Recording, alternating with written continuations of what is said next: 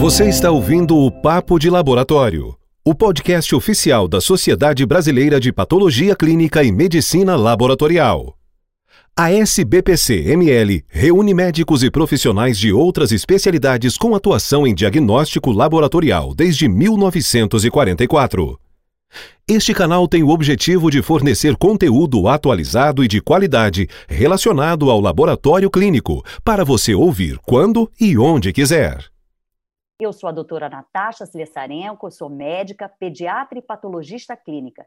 E no episódio de hoje eu tenho a grande satisfação de conversar com o Dr. Armando Fonseca sobre um tema extremamente importante, que é a triagem neonatal, mais conhecida como teste do pezinho.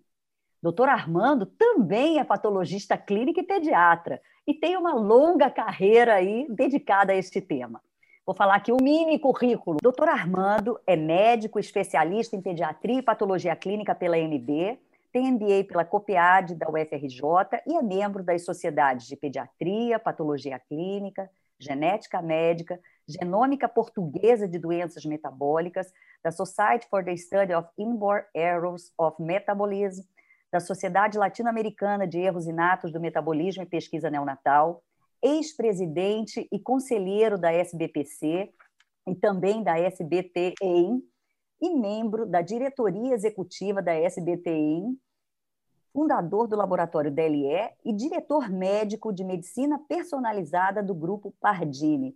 Doutor Armando, é um grande prazer tê-lo aqui conosco, seja muito bem-vindo. Obrigado, colega Natasha, é um prazer é todo meu, tá, em contribuir aqui com conhecimento na nossa querida Sociedade Brasileira de Patologia Clínica e Medicina Laboratorial, a que nós temos muito carinho, né, e, e, dedicamos grande parte das nossas atividades ao engrandecimento do conhecimento da, da patologia clínica.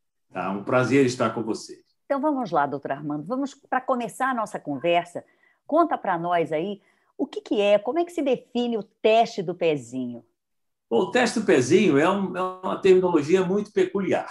Eu digo até que é uma terminologia brasileira. Não existe lugar outro no mundo que a triagem no Natal, né? Ou tamiz neonatal, se fosse espanhol, seja chamado de teste do pezinho. Talvez para tornar mais ameno aquele momento em que o, recém-nascido né, tem que obter, em que tem que se obter alguma quantidade de sangue, por mínimo que seja, para se fazer então uma quantidade de testes. Esses testes deverão, por definição, é, revelar, caso ocorra alguma doença ainda pré-sintomática ou até pré-patológica, antes de manifestar o erro metabólico, e nessas circunstâncias você possa fazer um diagnóstico precoce, então intervir a ponto de mudar o curso natural de uma doença que ainda está oculta.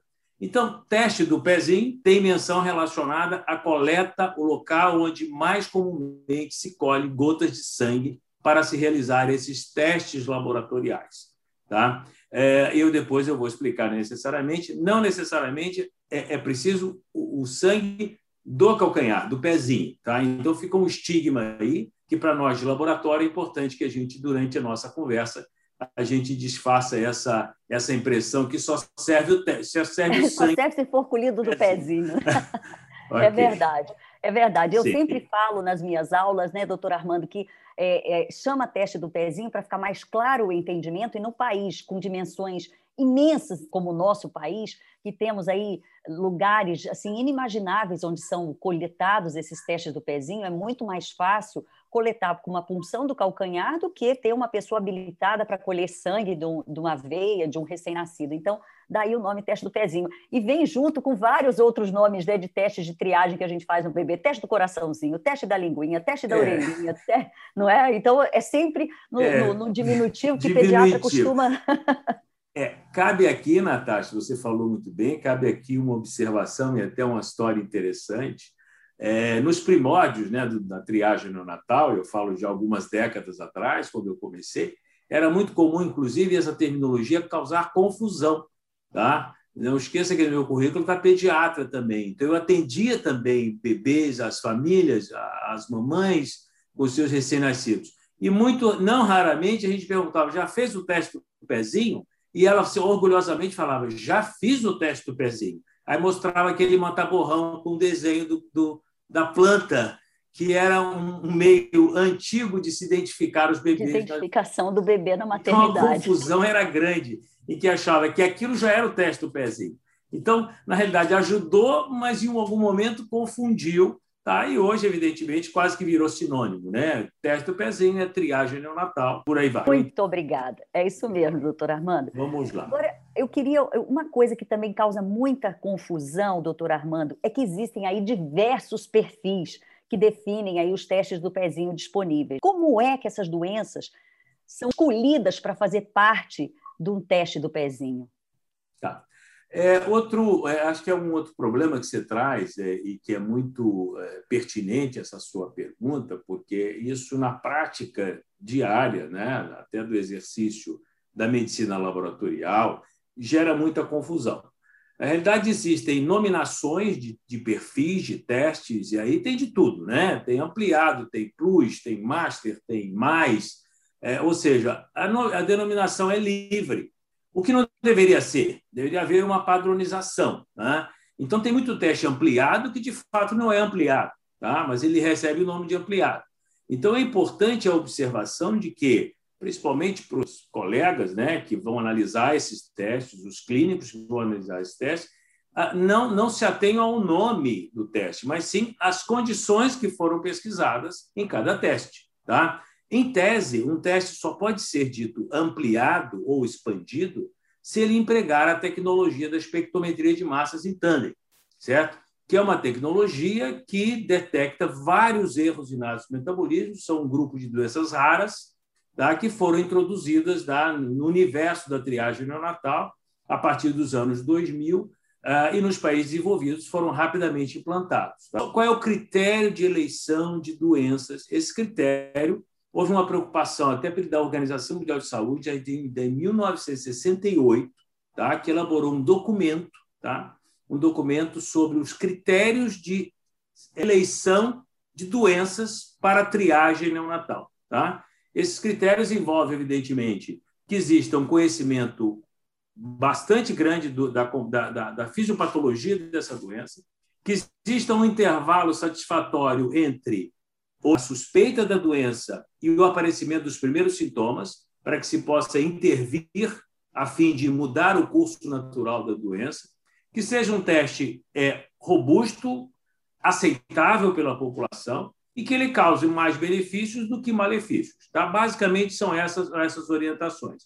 Isso, na realidade, exatamente, a gente, durante a nossa conversa, nós vamos ter oportunidade de ressaltar algumas práticas até que não, que não são coerentes com esse critério, tá? desde o início da triagem, a triagem, na realidade, o primeiro plano piloto no mundo ocorreu em 1963, em 68 já existia esse documento a nível é, universal para, digamos assim, é, criar critérios para eleição de patologias. Né? Evidentemente, a tecnologia avançou, a, a várias outras patologias foram incluídas, mas todas elas, de uma certa maneira, respeitando esses critérios, que sofreram algumas modificações durante esses anos, mais de 40 anos, Excelente, doutor Armando, porque isso realmente é, é causa de muita confusão. Esses perfis foram criados né, na rede privada, então é expandido para um, não é para outro. Então é muito importante né, que o médico se atenha a quais exames ele quer verificar, não se preocupando especificamente com o nome do perfil, né? Eu acho a que isso é, isso é, uma coisa bastante importante, né? Para os pediatras, é. isso então é de suma importância. Mas vamos lá, doutor Armando. Uh, tem um projeto, né, o projeto 5043 de 2020, que foi aprovado né, no Senado no final do mês passado, para que se amplie o número de doenças pesquisadas pelo teste do pezinho. Né? Então, eu queria saber do senhor, que é uma pessoa que lida com isso há tantos anos, qual que é o benefício que esse teste hoje já traz para a saúde da criança e com essa ampliação de quantidade de doenças pesquisadas, o que, que pode vir adicionalmente com isso? Muito bom, esse tema é excelente. Uh, cabe um pouquinho uma, uma retrospectiva É, a triagem natal no Brasil já é praticada meado, desde meados da década de 70, tá? com iniciativa isolada em São Paulo, com um laboratório. Em 80, vários serviços no Brasil começaram a fazer triagem no Natal, tá? no ponto de vista privado e também no ponto de vista institucional, ou seja, muitas ONGs, muitas APAES, tinham programas regionais é, com as suas cidades, com seus estados, então existia uma forma, é, já existia triagem natal, já era um conceito, certo? as mães já estavam aderindo a esse conceito, mas na realidade não existia um, um programa nacional de triagem natal.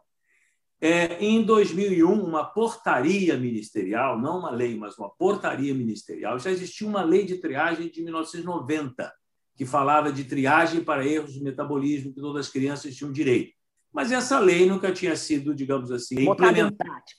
Uhum. É, em prática. Então, mas uma portaria criou o Programa Nacional de Triagem Natal. E a partir daí, uma escala de, de patologias, começou com duas patologias, depois a fase 2, a fase 3, estamos na fase 4, em que são seis doenças pelo Programa Nacional de Triagem Natal. Tá? Seis doenças a conhecer: a fenilcetonúria, o hipotiroidismo congênito, a hiperplasia adrenal congênita, fibrose cística, hemoglobinopatias e deficiência de biotinidase. Então, são seis doenças.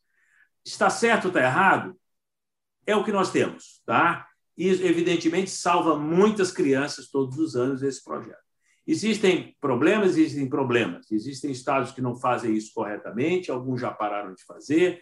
É, o fato é que já foi muito mais abrangente, já tem uma cobertura muito maior, mas, de uma certa forma, é um programa ainda satisfatório, está bem estruturado. Faltava, sim, faltava, é, digamos assim, um elemento em que a gente vem se debatendo há muito tempo, que era o emprego da espectrometria de massas em tandem, essa metodologia que eu já falei aqui, que ela realmente é um salto quântico, ela é uma quebra de paradigma. É, todas essas doenças que eu te falei agora é um teste para uma doença, é um teste para uma doença. Quando eu introduzo a espectrometria de massas em tandem, com um único teste, eu faço dezenas de doenças. Tá? Então, eu expandi, realmente, eu expandi, agora sim a palavra, expandi ou ampliei a triagem natal para um grupo de erros inatos de metabolismo. Tá? Com isso, eu tenho um teste multiplex, um teste que detecta muito mais precocemente, mesmo doenças desde a primeira fase lá, fenilcetonúria, ele beneficia até o diagnóstico da fenilcetonúria, com mais resolutividade, com mais assertividade, eu quero dizer, menos falsos positivos, menos falsos negativos.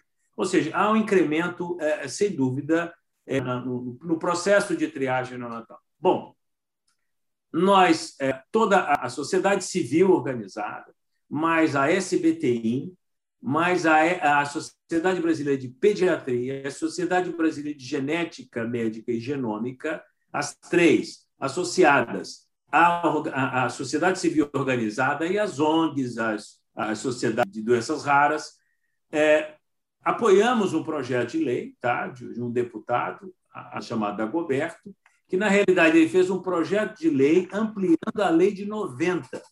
Então, qual é a vantagem agora, Natasha? Não é mais uma portaria ministerial, é uma lei que vai ser sancionada por esses dias. A gente espera isso. Já foi aprovada na Câmara de Deputados, já foi aprovada no, no Senado. Senado. Uhum. E agora será sancionada, esperamos essa semana aí, pela presidente. presidente. A partir daí, há um processo gradual de implantação de doença. Também nós fizemos questão disso porque o projeto inicial era um projeto assim, tipo, implanta tudo de uma vez. Sai de 6 para 50. Ora, nós sabemos a realidade brasileira. Tá? E como é que a gente organiza essa cadeia de assistência essas crianças, certo? Porque são patologias, quase todas elas genéticas, raras, e que necessitam intervenção muito precoce, tá? para que o benefício da triagem seja exercido, e, e, e tratamentos e acompanhamentos por toda a vida. Então, é necessário que haja uma rede, certo, também organizada para receber essas crianças oriundas da triagem. Tá? Não sei se eu me alonguei, mas o tema é absolutamente excitante tá? e merece realmente uma explicação. E para que não gere mais ansiedade, quer dizer, as coisas virão a partir daí, vão ser organizadas, um comitê está sendo organizado para padronizar certo, a triagem neonatal como lei federal. Certo? Aí realmente a coisa ganha uma outra, uma outra instância e um outro tipo de organização. E torcemos pelo sucesso disso eu já falava há muito tempo, e é injusto em que as pessoas que usufruem hoje da medicina privada, né, do sistema suplementar de medicina, que já têm acesso a esse teste expandido, isso não era, evidentemente, estendido a três quartos da população brasileira, que depende exclusivamente do Sistema Único de Saúde. Então, eu acho que eu fico muito feliz com isso. Eu, eu que aderi a isso desde o início, desde os anos 2000, aderi à espectrometria de massa, eu fico absolutamente contente e realizado é, de poder presenciar certo, esse salto, esse salto quântico na triagem natal no Brasil. Não, realmente. Viu? É, não, realmente, doutor Armando, sensacional. A aprovação desse projeto só falta a sanção presidencial. Realmente, é, eu, como coordenadora da Câmara Técnica de Doenças Raras do Conselho Federal de Medicina, também me sinto assim extremamente feliz, porque contempla aí muitas das praticamente 6 mil doenças raras que existem aí, né, já descritas, mas muitas estão contempladas aí, serão contempladas por esse teste do pezinho, e realmente isso diminui a, a, a, distância né, entre o usuário do SUS e o usuário da, da, da, saúde suplementar. Realmente isso é muito justo com as nossas crianças brasileiras e nos deixa assim extremamente felizes. Estamos aí é, é, muito felizes, né, porque realmente só aguardando a sanção presidencial e aí sim iniciar essa fase de implementação da, desse novo perfil aí de teste do pezinho que vai com certeza nos fazer chegar bem, muito próximos, se não no primeiro lugar aí de triagem neonatal no mundo, né, em termos de, de doenças pesquisar. Bom, vamos lá, doutor Armando, agora vamos conversar um pouquinho dos aspectos bem práticos ali do dia a dia. Tem uma idade ideal, doutor Armando, para que esse teste do pezinho seja realizado? Sim, olha, outra coisa importante é fazer o teste do pezinho. Tá? O teste do pezinho tem que ser feito no tempo correto, no tempo hábil. É, não nos esqueçamos que um dos primeiros princípios do teste do pezinho é a precocidade do diagnóstico. Tá? Ou seja, a triagem natal existe para evidenciar condições pré-clínicas ou até pré-patológicas, eu gosto de usar a terminologia pré-patológicas, para que você tenha um tempo hábil de instituir um tratamento, uma abordagem terapêutica, para que possa mudar o curso natural da doença e, com isso, beneficiar a criança na qual, porventura, uma doença foi detectada precocemente. Então, quanto mais precoce você fizer, melhor. Ideal. Hoje, com a tecnologia que nós temos hoje, antes da espectrometria de massa, não são todos os laboratórios que têm espectrometria de massa que trabalham para o SUS, mesmo os privados, não são todos que têm espectrometria de massa. É hoje o tempo preconizado é a partir do terceiro ao quinto dia de vida. Quero deixar entender claro: terceiro dia de vida é 48 horas e um minuto. Então, completou 48 horas de vida, já pode colher a triagem neonatal. Tá? O ideal é que ele ocorra até o quinto dia de vida. Por quê? Para que você tenha tempo de fazer os primeiros testes, levantar a suspeita diagnóstica de alguma doença, e aí sim reconvocar esta criança para uma nova amostra, para então confirmar essa patologia. Tá? Isso é fundamental. Existem testes hoje, quem tem mais tecnologia, usa nessa mesma amostra o chamado second tier, quer dizer, o teste de segunda linha na primeira amostra, antes de convocar a família, antes de alertar a família. Porque, note bem, eh, nós somos pediatras, sabe, sabemos a ansiedade das mamães, se você, ao reconvocar uma criança com uma doença, você já criou uma expectativa, certo? Um estresse desnecessário. Então, tudo que você puder fazer, ter convicção de quando você está reconvocando uma criança, você ter maior assertividade, na realidade você está dando um passo em que você poderá, com quase certeza, confirmar aquela doença, tanto melhor, tá? Mas é sempre isso. É melhor você pecar por excesso. Então, reconvoque mais, menos do que deixar de reconvocar uma criança, certo, que porventura tem uma doença. Então, o falso positivo não me incomoda muito, talvez estresse um pouco. O falso negativo é o grande problema na triagem neonatal. É, mas é exatamente isso, né, doutor Armando? Os testes, para serem implantados como triagem neonatal, eles têm que ser altamente sensíveis, ou seja, não pode deixar passar nenhum. Então, obviamente, teremos aí alguns resultados falsos positivos. O que não podemos Sim. ter são os falsos negativos, né? Exatamente. Então, eu me lembro que há 20, 30 anos atrás, quando eu me formei, a gente falava que o teste do pezinho tinha que ser colhido depois dessa criança tomar bastante leite, depois que o leite da mãe tinha descido, porque, é. porque precisava sensibilizar esse teste, né? Então, para fazer a fenilcetonúria, por exemplo, para dosar a fenilalanina, essa criança tinha que ter uma ingestão de leite adequada, né? Hoje em dia, com essas metodologias, como o senhor muito bem ressaltou, a espectrometria de massa, muitas eh, se abreviou você consegue Sim. coletar hoje com 24, com 48 horas, Sim. né? Após o nascimento, e com isso facilitar, porque muitas, uh, muita, muitas maternidades têm a rotina de coletar dentro da maternidade. Isso é, é muito ideal. regional, muito ideal. estadual, né? Cada, cada região, cada estado tem o seu, o seu perfil, né? Por exemplo, em Mato Grosso não se coleta em maternidade praticamente 100% dos testes do pezinho são coletados depois da criança ter alta com raras exceções. Mas, enfim, isso já varia de estado para estado, né? É, varia, varia de estado para estado. Bom, o, o, digamos assim, o ideal seria, dentro dessa nova tecnologia de espectrometria, é antecipar ao máximo a coleta, tá? 48 horas seria, assim, o tempo limite, pode até ser um pouco antes 48 horas, tá? É, e que seja feito em maternidade. É, seria a melhor das condições, tá? Porque Ou quando a gente não, perde criança nenhuma. Precoce né? que procure imediatamente, até cinco dias de vida, um, um laboratório clínico, um posto de atendimento, posto colher, para que possa colher esse teste. É fundamental. Eu chamo a atenção da, da não que o teste não sirva para ser feito depois, mas a precocidade do teste faz parte de um programa. Porque um programa de triagem não é só o teste laboratorial. O teste laboratorial é só o início de um processo. Tá? E a gente talvez possa falar isso mais à frente. É, com certeza. Além de ter um teste altamente sensível, ele tem que ter toda uma cadeia de comunicação dessa família, né? E é exatamente isso que eu quero lhe perguntar. Nós sabemos né, que o resultado do teste do pezinho, doutor Armando, muitas vezes é complexo e, por ser um teste obrigatório, todos os médicos né, deveriam aí saber como manusear, o que, como interpretar, mas infelizmente não temos aí pediatra em todos os em todas as unidades de saúde, muitas vezes acaba caindo na mão de outros profissionais que não sabem, muitas vezes, interpretar. Então, a pergunta que eu queria lhe fazer: qual é o próximo passo quando um exame não é normal? Quando um desses testes, um dos, dos exames que são feitos pelo teste do pezinho, dão alterados? Qual que é o próximo passo? Bom, Natasha, isso é muito útil, é, é, é essa comunicação para quem nos ouve. Bom, é claro o seguinte: a boa prática, né, ou pelo menos nós utilizamos, eu seguramente os bons serviços fazem, que os laudos sejam descritivos né, e que deem é, sugestão de próximos passos né, a partir de um resultado. Nós sabemos que só nessas seis doenças do Sistema Único de Saúde, aqui do Programa Nacional, elas envolvem múltiplas especialidades. Tá?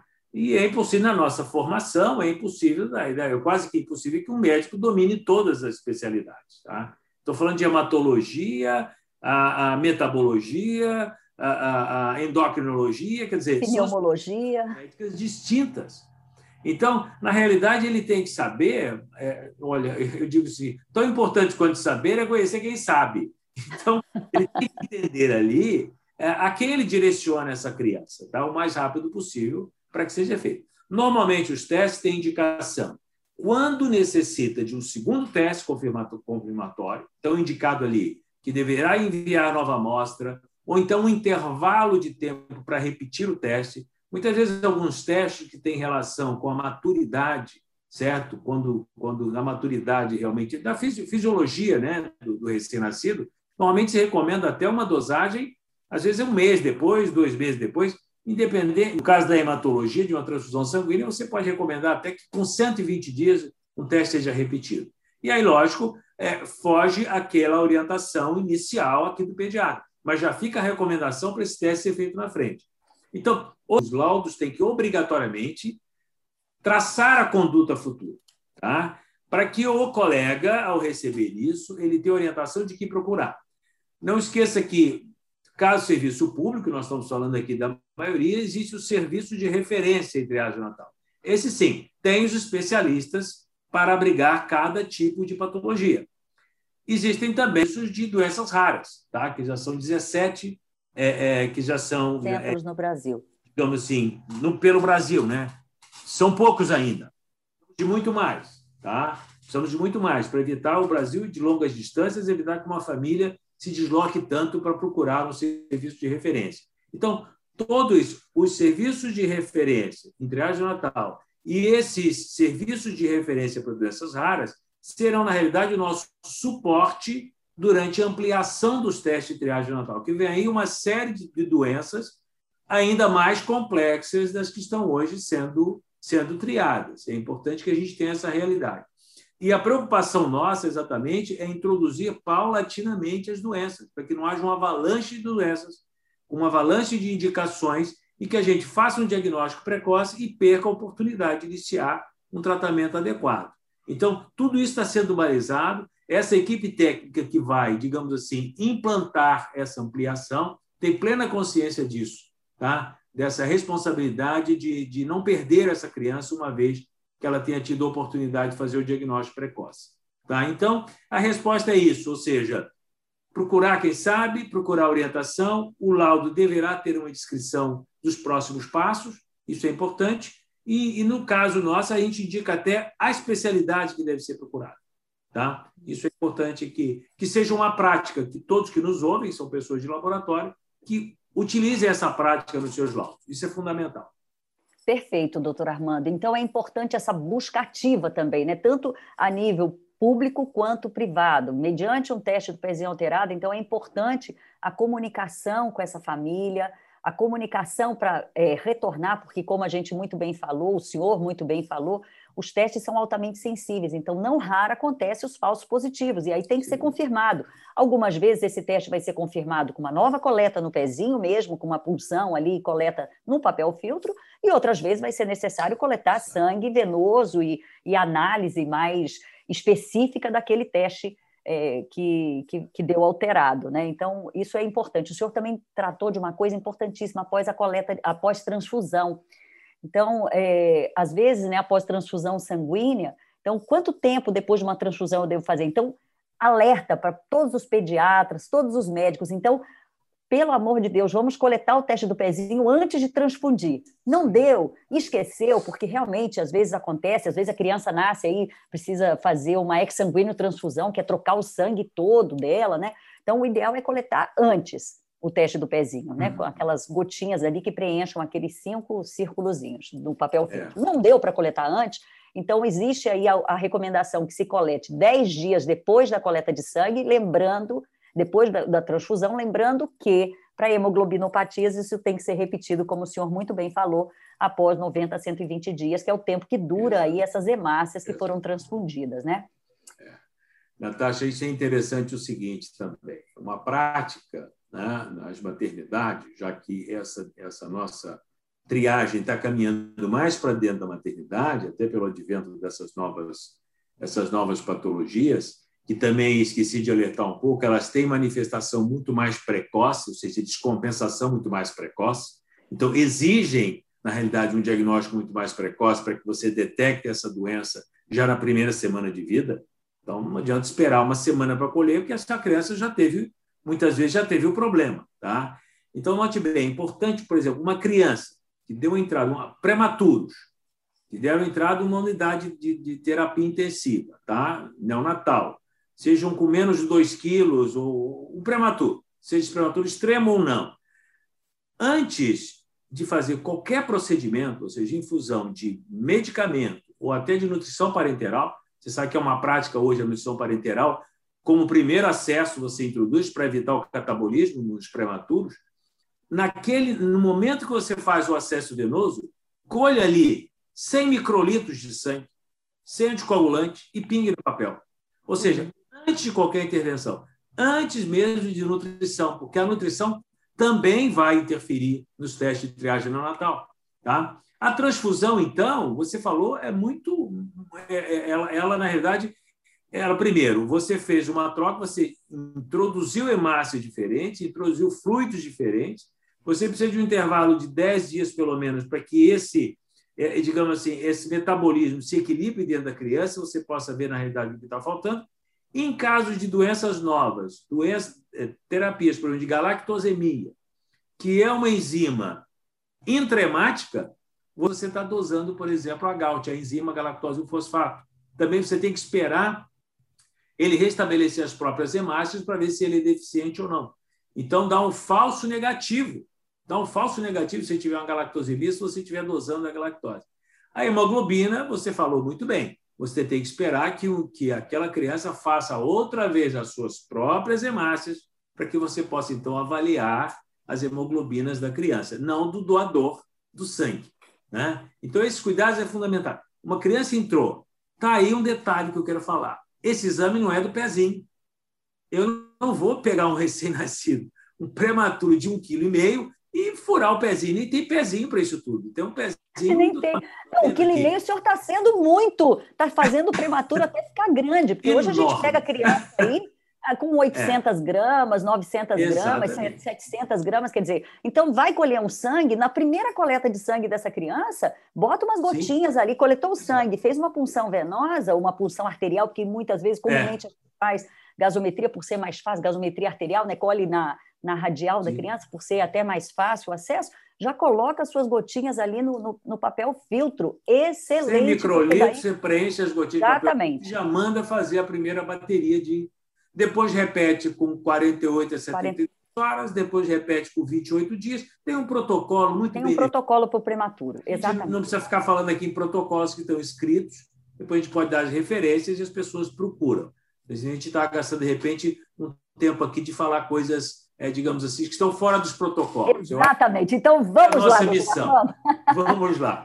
Vamos lá. Olha, eu queria saber do senhor qual é a sua opinião sobre aqueles testes genéticos como triagem neonatal, o famoso teste lá da bochechinha ou baby genes, enfim. Quero saber é. qual que é a sua opinião frente a esse nosso padrão, o, o nosso teste convencional, né? Se eles se é. complementam, se o teste substitui, esse teste genético substitui o nosso é, famoso teste do pezinho. É. Bom, Natasha, que boa pergunta. A gente é, Bom, eu sou adepto da, da, do sequenciamento genético nova geração, nós trabalhamos com isso. Quem trabalha com doenças raras, quem trabalha com medicina personalizada, é, tem que estar muito alerta para todo o benefício que a genômica trouxe para o exercício da medicina, sem dúvida alguma. Mas existem dois pontos que eu falei. Lembra que eu falei que a primeira quebra de paradigma foi a introdução da espectrometria de massas em tanto, né, que mostrou um leque de possibilidades não só para acilcarnitinas, aminoácidos, mas também agora para doenças de depósito, e vem aí uma série de, de, de patologias que podem ser diagnosticadas por essa metodologia.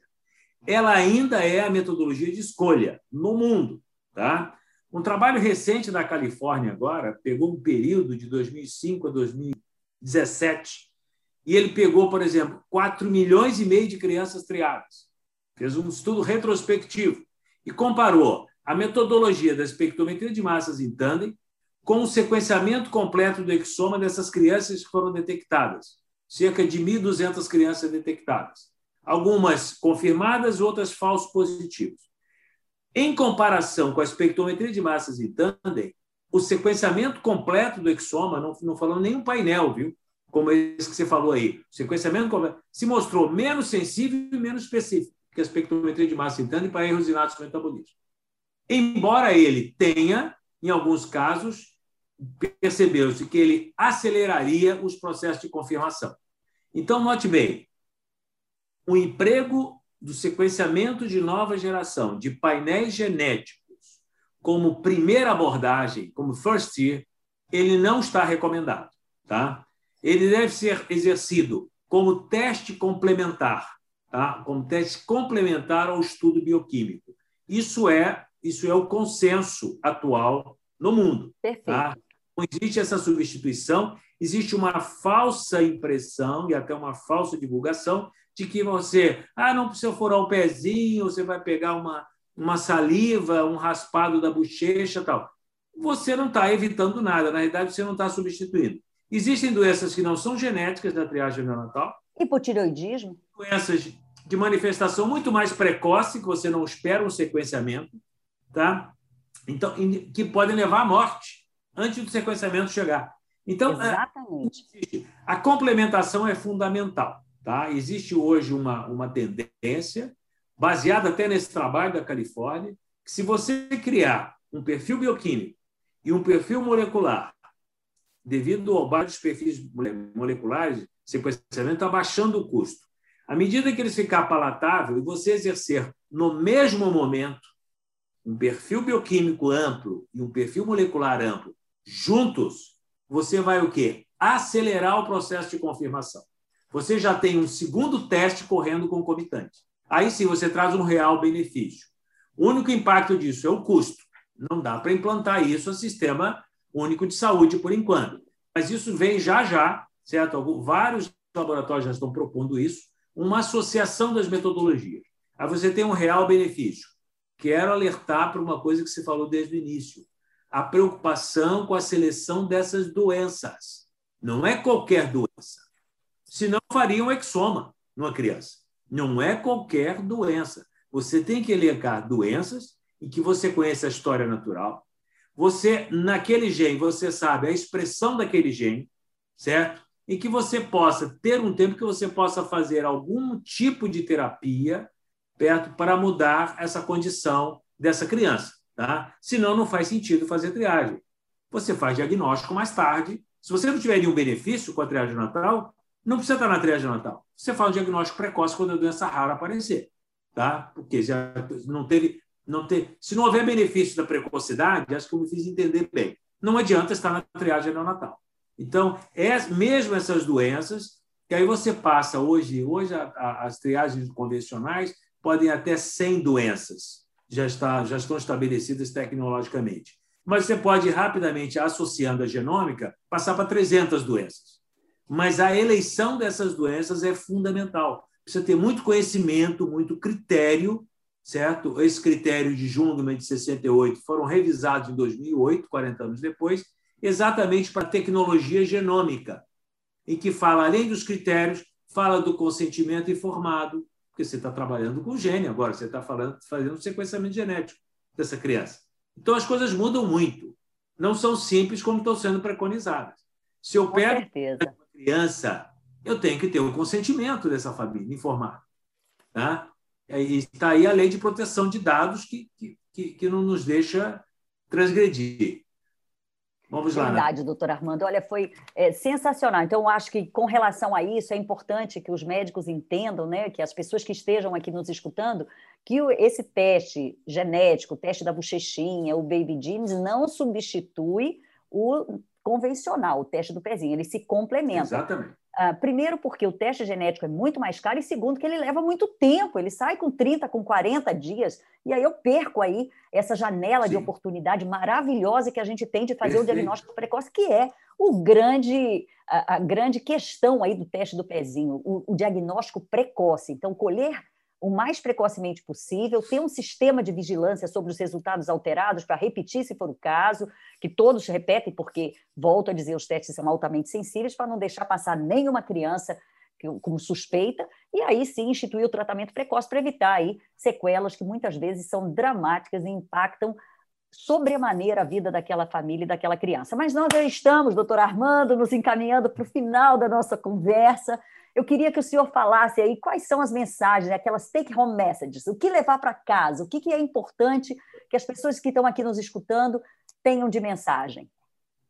Bom, eu vou então fazer uma mensagem que não se restringe só aos profissionais de laboratório, mas também aos clínicos que nos ouçam e principalmente às famílias. Muitas famílias. O podcast é um veículo que pode ser acessado por todos.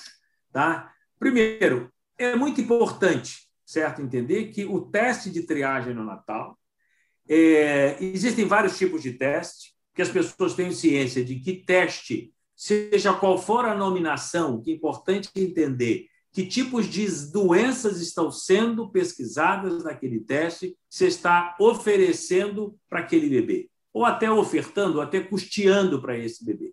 Tá? Que a precocidade é fundamental. Colha esse teste o quanto antes. Busque esse resultado. Não basta aquele resultado complexo que tem escrito em cima resultado normal. Você precisa ver exatamente que condições foram pesquisadas naquele.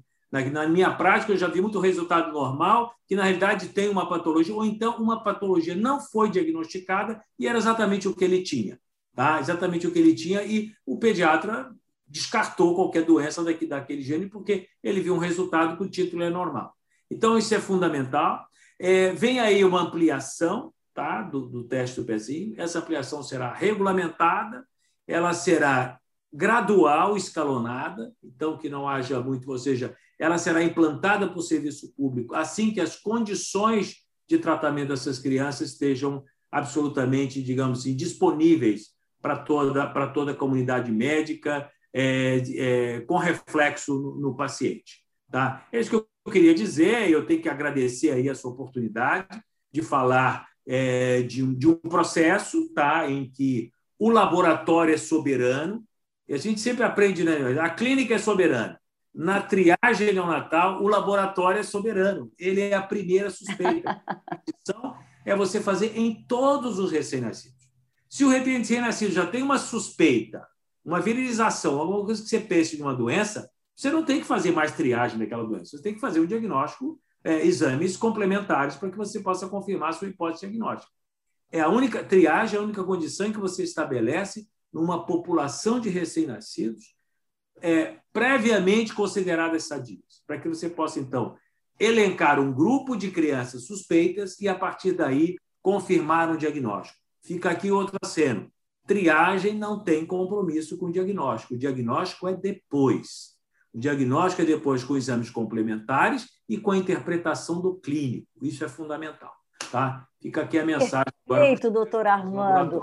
Olha, tá? eu ficaria aqui mais algumas horas lhe escutando e aprendendo aqui com o senhor, viu? Foi fantástico. Eu acho que isso realmente vai elucidar muito aí. E a grande questão, gente, é fazer o mais precocemente possível para ter aí um diagnóstico preciso e essa criança poder ter uma vida muito próxima, se não normal, né? Eu gostaria mais uma vez, doutor Armando, de lhe agradecer a sua disponibilidade de estar aqui conosco. Muito obrigada, é um prazer tê-lo conosco. Você ouviu o Papo de Laboratório, o podcast oficial da Sociedade Brasileira de Patologia Clínica e Medicina Laboratorial. Saiba mais sobre a nossa instituição e conheça todas as ferramentas de educação que estão disponíveis no site sbpc.org.br. Lá você também poderá conhecer os benefícios de se tornar um associado da SBPC-ML. Acompanhe nossa agenda de eventos e interaja conosco nas redes sociais sobre os diversos temas da medicina laboratorial.